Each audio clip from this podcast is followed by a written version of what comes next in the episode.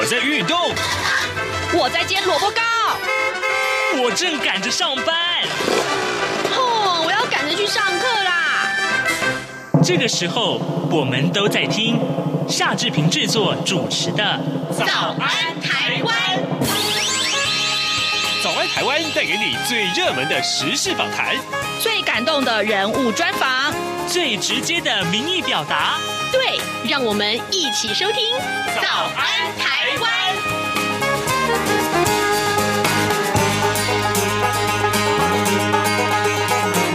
早安台湾，我是夏志平。今天是二零二二年的五月二十七号，星期五。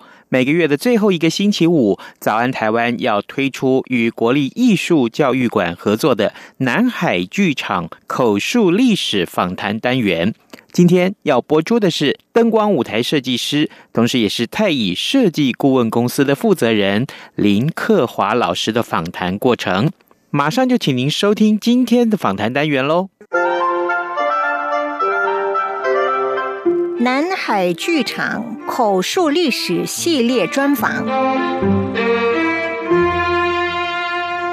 老师好，首先要请教您的是，对您来说，南海剧场最深刻的记忆是什么呢？这是一个我学习成长这个非常重要的一个地方，是我莫名其妙踏进这一行，然后走上这条不归路的。第一个阶段的地方，这个简直就是要我回忆一个大概四十八年前的故事。一九七三年呢，是我非常重要的关键的一年。在那那一年当中呢，发生了很多事情呢，结果让我就走上了这条不归路。首先呢，七三年的第一件事情是我来看了一个戏。是张晓峰老师的一个武陵人，我就是一个观众，我就来看戏，看我我觉得非常的，真的非常的震撼。原因是因为我念的虽然叫做科班，但是在学校念的剧本都是洋剧本，几乎没有看过任任何一个所谓的中国剧本，可以这么说。在我们那个时代，比如说曹禺的《雷雨》啊，老舍的《茶馆》啊，都是不准看的，所以念的都是洋剧本。哎，突然间看到一个中文剧本、中国剧本，哇，这不得了！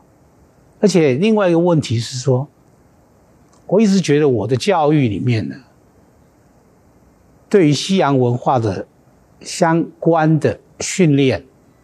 反而是还不错的，但是呢，对于中国文化呢，好像好像是几乎是缺乏的。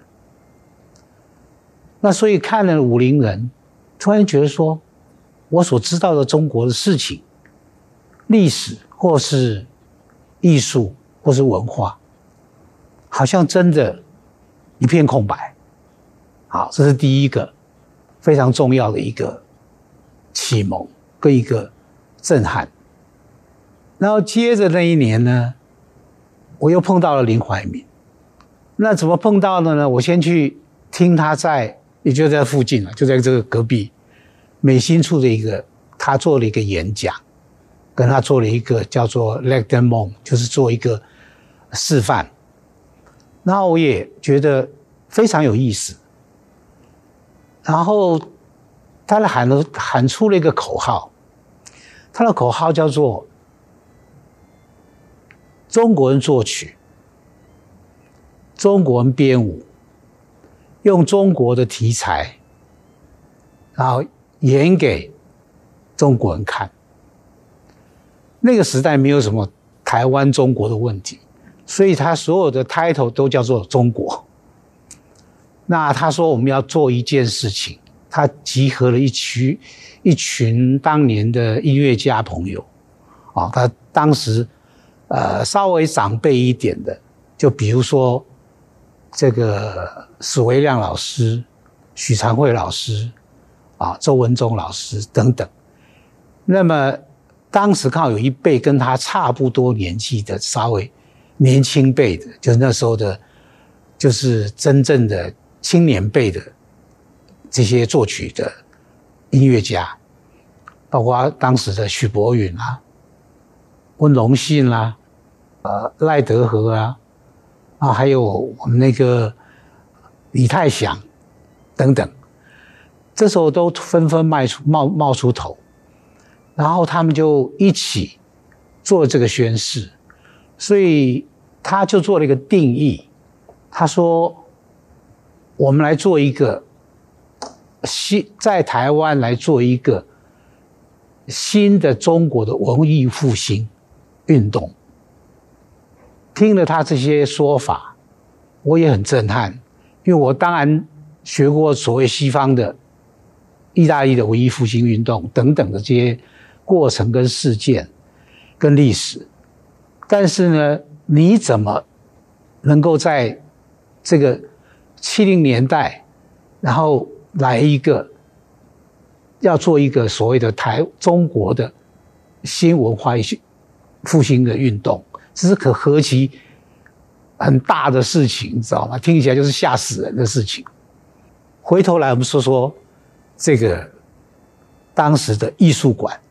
这个所谓南海艺术馆这个剧场，那除从武陵人之后呢，隔年叫和氏璧，那时候是张晓风老师一系列的作品。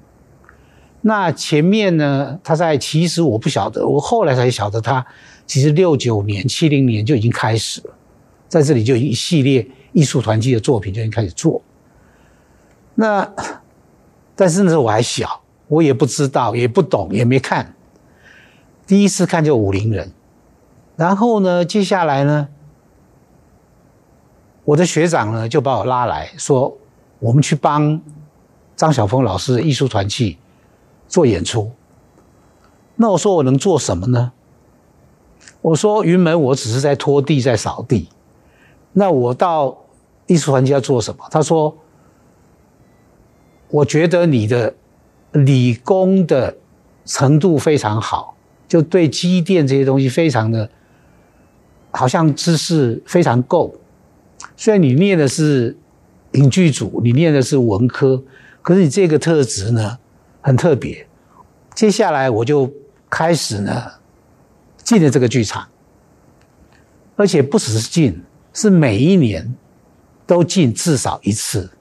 甚至于两次，然后每一次一待大概就是两三个礼拜，然后呢，大概总共前前后后加起来十年的时间，我都在这里过。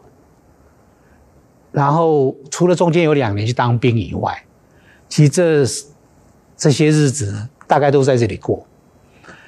那第一个参与的，就是。和氏璧。那那时候呢，因为我的这个有一点点这个所谓理工方面的基础跟背景，所以他们就说，所以你可以做灯光啊，在这个除了拖地板、扫地之外，你其实可以做灯光。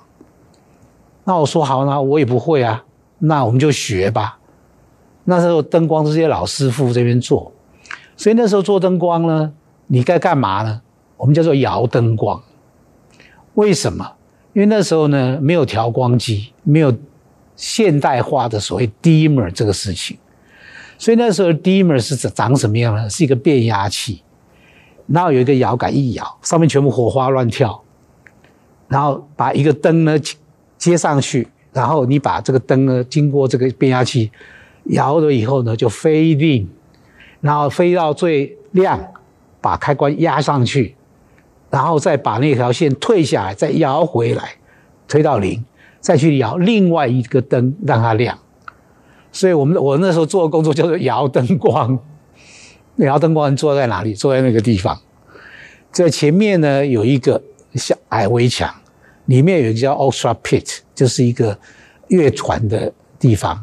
那我们就躲在那里面，然后看着舞台摇灯光。所以接下来从这个张晓峰老师的这个和氏璧，到他的除三害，啊，到他的言子与妻，那我就连着三年都做了这些他的作品。那我在哪里？我永远在那个地方，永远在那个片里面。然后当然就从这里面就开始摸索，然后学习，然后就渐渐成长。那中间呢，又加上了李曼归老师有一个很重要的作品，叫《瑶池仙梦》。那因为《瑶池仙梦》是他的汉武帝的三部曲中的第二部，那也是最好的一个作品。那时候我们是因为倪曼归老师已经。呃，那时候身体不太好，那我们就为了纪念他这个演出，所以动员了几乎当时最好的所有的艺文界当年可以可以说是所有的精英全部一起参与，林怀民老师编舞，啊，那黄以公导演，聂老师当舞台设计，那那个时代艺术团契到这个所谓的瑶池仙梦。基本上灯光都是侯启平做的设计，那时候就是侯启平的这个学长呢，把我拉进来，让我去见林怀民，然后让我去说你到这个剧场里头呢，去做摇灯光的事情，就是这么来的。所以我那时候几乎每一个戏都参加，每个戏都参与。那刚好。云门呢，大部分的时候不在这里演，但云门有一个例外，只有一个一出戏叫《小鼓手》。七六年的时候呢，《小鼓手》是在这里演的。那因为那时候还需要用了很多的打击乐，所以后来也因为这样，我们又有了朱宗庆加入了我们。朱宗庆那时候其实是他其实在艺专，然后我们也不同学校，但是我们就一起工作。那那些打击乐人在哪里？也在那个片里面。那跟我那个摇灯光呢，就坐隔壁。那我们就在那里时就开始认识，就变成好朋友，一路合作，一路工作，一路有交情，一直到现在。啊，所以那时候说，艺文界的当年的这些一时的精英，而且都很年轻，就都从这里开始。不同于一般的演员呢、啊，您得自于每一场演出的感动在哪里呢？我想这种感动跟激动，对我来说，它不会来自于观众，因为我连观众都看不到，我是背对观众。我所有的感动跟激动都来自于台上的表演。我其实都是从戏来的，因为我必须非常专注的看台上的表演，那也。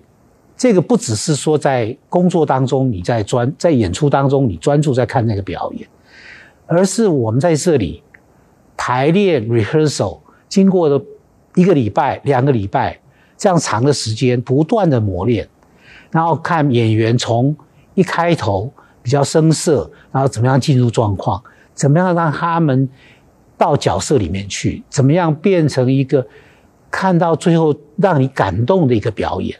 在这个过程里面，你一路看过来，然后你要把所有这些细节都记住，因为那个时候没有所谓的像现在可以有电脑，我们全部把所有的所谓的 Q 啊，所有的这个灯光的变化什么东西打进电脑去，没有这回事。所以你所有东西全部都要，几乎你跟演员一样把剧本给背下来，然后你要跟得上他的台词。然后你的灯光在什么时候要干嘛？你全部几乎在脑袋里面，你就一张小小的一张 note，然后你在这里面就要从一行字里面你要解读说所有的场景、跟演员、跟台词，旁边一本剧本，然后这然后你最后在关专注的看这些东西之后，那个最大的感动是台上表演出来的最后那个成果。那你的灯光怎么去跟他互动，到能够帮他把他的表演呈现的最好？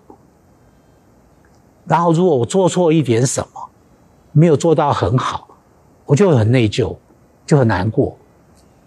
那么大概我可以说，这是我所有的心情。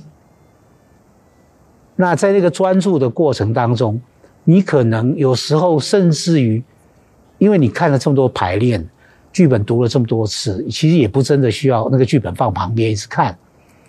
所以其实那个焦点跟那个那个专注力，其实在台上。你手上在摇那个灯，老实说，其实很危险。我说说，有时候那个火花，我都几乎都。几乎都视而不见，都已经不理他了，因为我已经被台上吸引到，没有办法有分心去管我身边其他我会碰到可能触电或什么这些事情。那有没有发生过什么样的危险的事件是让你难以忘怀的呢？我想那个时代啊，虽然设备器材非常的简陋，可到不见得有什么大危险。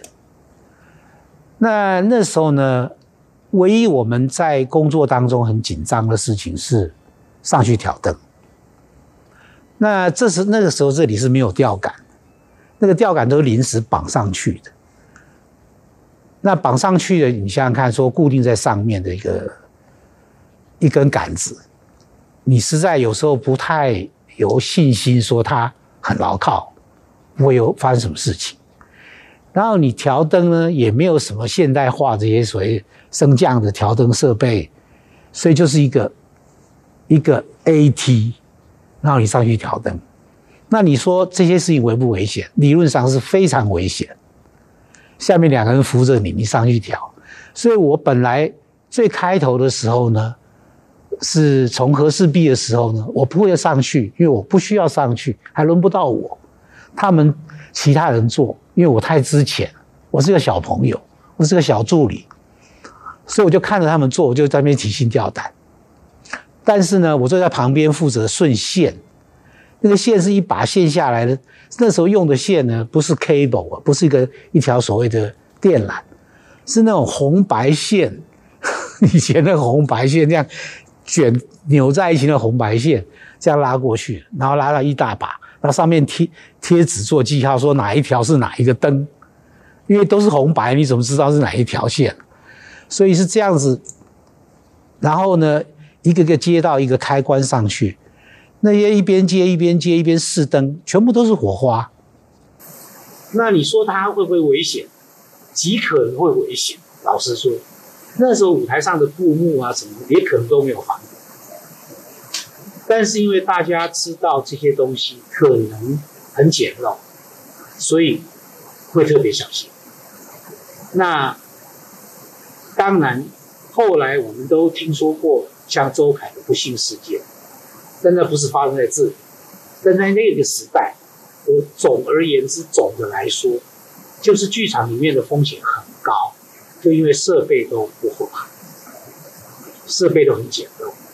那在这个时候，你只要有一个不小心，很可能都发生啊所谓的意外或等等。但是在这里呢，倒是一切平安。那这里的意外是什么呢？是演一演呢，戏演一演呢，可能会有一个老伯伯从后台这样走过去。他是谁呢？他是我们这个地方的总管，就管理员。那他年纪很大了，那他就。不管你在干嘛，他就突然间就从这边走出去，这叫好玩的意外。那么偶尔呢，会一只猫走过去，这是当时在这个艺术馆发生所有的有趣的事情之一，啊，那你要认为说这是意外，它确实是个意外，但是没有你想象中的那种。危险的意外在这里发生过。老师啊，南海剧场已经六十三岁了。前年呢，他整修完之后呢，就有了新的生命。曾经花了十年的功夫，您在这里成长，对您来说，他就是您的老朋友了吧？您对这个老朋友有什么样的期许呢？我从这里面等于是一个懵懂未知、什么都不知道的一个小朋友，然后从这里学习、成长、长大。然后一直到甚至开始变成做设计，所谓的设计，变成 designer，这个对我来讲都是很重要的一个，呃呃，你也是个也是个 credit，然后我几乎都在这里学习成长。那当他重新开始，我很希望他回到当年那样的一个风貌跟那样的一个盛况。也就是说，因为它是一个非常棒的一个小剧场，它的尺度、它的座位数跟这个空间的大小是非常好的。可是，如何你把它在当代现代的这个剧场里面，它能够复活？因为现在剧场突然间变得好多，我们不知道、不知、不知、不知不觉的经过什么这个七九年代那一波的所谓文化建设等等，然后就开始到处都是剧场，然后台北也开始从有了国家剧院之后，又有实验剧场，然后接下来又各地又。长出来这么多的小的，呃，比如说像水源剧场啦，等等这些小的、小型的所谓的实验剧场的空间。然后呢，所有的年轻朋友们呢，现在几乎都在那里做表演，他们可选择的地方也不少，然后也有很多活动跟演出都在发生。可是很长一段时间都不到这里来，在这里整修之前。我其实也不知道它已经变成什么样子，啊，整修之后，今天也是我第一次看到，啊，就现在这个样子，也，呃，某个角度来讲，它就翻新了，可它的基本的架构格局跟当年也差不多，所以以它的格局架构跟这个 scale 来讲，它其实是一个非常好的一个小剧场，可是它的形式呢是固定的，因为它是个镜框式的舞台，那我想这是一个。他所面对的一个在当代，因为你到了二十一世纪这个时候，他所面对的一个挑战，而且他也是一个不可，你无法去，呃，怎么说？你没有办法去逃避的一个 challenge 啊，或或者说你。必须思考，我们用要什么样的方法或什么样的表演，能够在这里继续让它活跃，让它重生。那这个时候呢，我们在硬体上也需要做一些对的事情。我们怎么样，在一个这么六十年的剧场，怎么样它翻新之后，它怎么去跟这些刚刚盖好的剧场去竞争？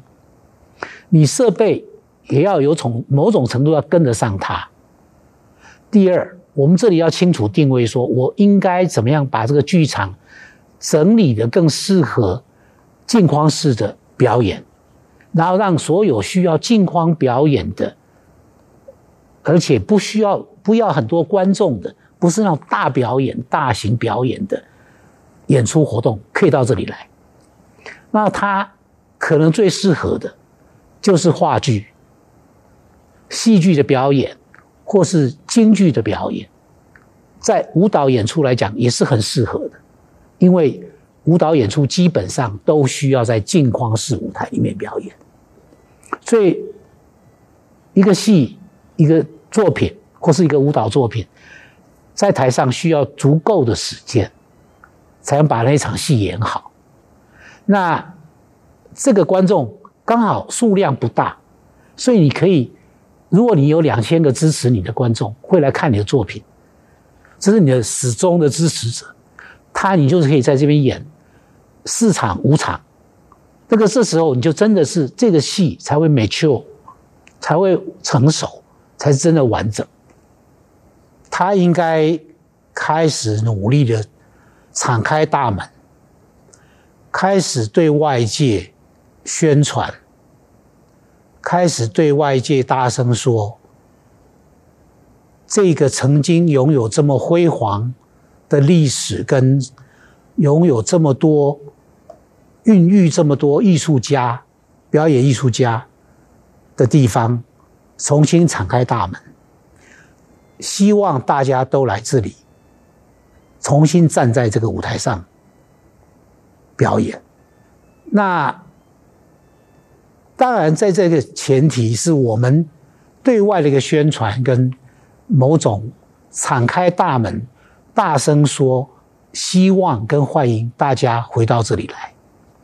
但是同时，另外有一点，我们必须说，这里不是因为它是六十年的历史，或是因为我在这里四十八年前的回忆，所以他就你们就一定要因为这个原因，然后一定要有一个好像是一个必须来来 worship 这样的一个态度，所以必须来这里，而是我这里有什么真的值得你们再回来这个舞台表演的条件。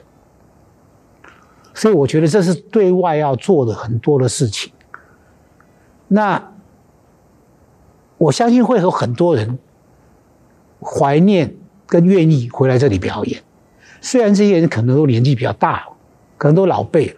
年轻人你怎么吸引他过来？那就是另外一个故事。那年轻人吸引他过来的方法是什么？我认为应该吸引年轻的小型的舞蹈团队。从舞蹈团队进来这里演开始，因为舞蹈适合在镜框舞台，这个舞台的尺度各方面刚好对一个小型的表演舞蹈表演团体来说是很适当。但是我们确实在现在的这个整修之后的状态里面，有一些地方可能不是做得够好，对我来说不是太合理想。那如果能够再有一个机会，或有一点点条件，把它再稍微整理一下，那么我想可以非常大声的欢迎大家来这里表演。那它的 location，它的过去的辉煌历史，以及在这里现在提供了一个，除了这两个条件之外，我还提供了一个真的非常棒的一个服务大家的一个剧场。不管硬体软体，儿子啊，等一下陪我去一趟邮局。妈，你去邮局要干嘛？去领钱转账。哦，不用这么麻烦啦，转账不需要临柜哦。嗯，这怎么可能？不去怎么提钱啊？行动邮局 App 通通都能搞定啊！新一代行动邮局 App 支援扫码收付、无卡提款、转账、线上缴费，少了携带现金的危险，也没有付错钱、找错钱的问题哦。哇，这听起来还不错哎。是啊，有了它，线上转账缴费省时又方便，你就不用再去领钱缴费那么麻烦了。哦，对了，如果你要去邮局，据点预约功能还能够帮你排队先抽号码牌哦。哎呀，真的很方便哎。那我们现在就去邮局办理申请。哎呦，不用啦，用金融卡搭配读卡机就能够在家申请喽。现在我们就上邮局的官网查查吧。以上广告由中华邮政提供。早安，台湾。你正吃着什么样的早餐？吐司加火腿蛋，咬一口，然后收听中央广播电台。好的，我们赶快来关注一下今天有哪些重要的新闻呢？今天《联合报》和《中国时报》上面都提到了这件事情。昨天的确诊病例当中，一百零四例的死亡个案，还有三百三十三个中重症的个案呢，啊、呃，都创下了新高。那么，呃，染疫人口上限呢，呃，大概预估是两。成了啊，那么好，这件事情其实其实我们的指挥官陈时中坦言呢，呃，有关于这个呃致死率这件事情，其实也是一个警讯。好，另外我们也看到《自由时报》上面很关切这这件事情，我们早安台湾节目已经连续两天了，呃，包括前两天都在关注的，就是呃美国会扩大联盟抗中国威胁这件事情。呃，那么今天早上《自由时报》是布林肯美国的国务卿他发表的一个政策演说，就是这样的标题啊，呃，当然他是这个，呃，他说，呃，布林肯说了，中国是。对国际秩序的最严重长期挑战，对台湾越加挑衅，啊、呃，破坏台海稳定跟和平。那么华府的焦点仍然是在印度太平洋地区和中国，这一并且有意啊将美国领导多国反制俄罗斯入侵乌克兰，扩大或更广泛的联盟，力抗中国的危险。这是我们看到很重要的一个新闻。好的，今天节目时间也到了，祝您有愉快的周末，咱们就下周一再见喽。